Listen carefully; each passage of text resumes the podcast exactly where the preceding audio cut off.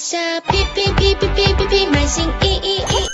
Hello，大家好，我是皮皮。烧皮平台疫情期间物资售卖要求更新，请您务必注意：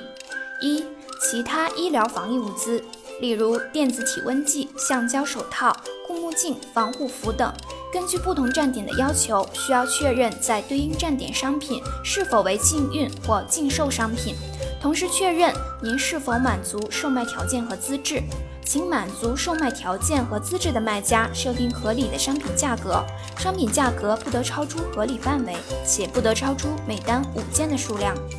其他防疫物资生产企业必须列入中国医药保健品进出口商会取得国外标准认证或注册的医疗物资生产企业清单。二、非医疗防疫物资，例如电梯笔、防飞沫帽子、防飞沫雨衣。防飞沫面罩等，在合理自用范围内可以正常售卖，商品价格不得超出合理范围，且不得超出每单五件的数量。所有防疫物资商品数量超过合理自用范围，订单会被拦截取消，并进入违禁品 B 类罚分，每五个订单记一分。同时按照未完成订单率计算，严重可能导致店铺冻结，请卖家朋友尽快设置防疫相关商品的售卖数量限制，并下架违规商品。注：非医疗的装饰性口罩，参考站点具体要求售卖。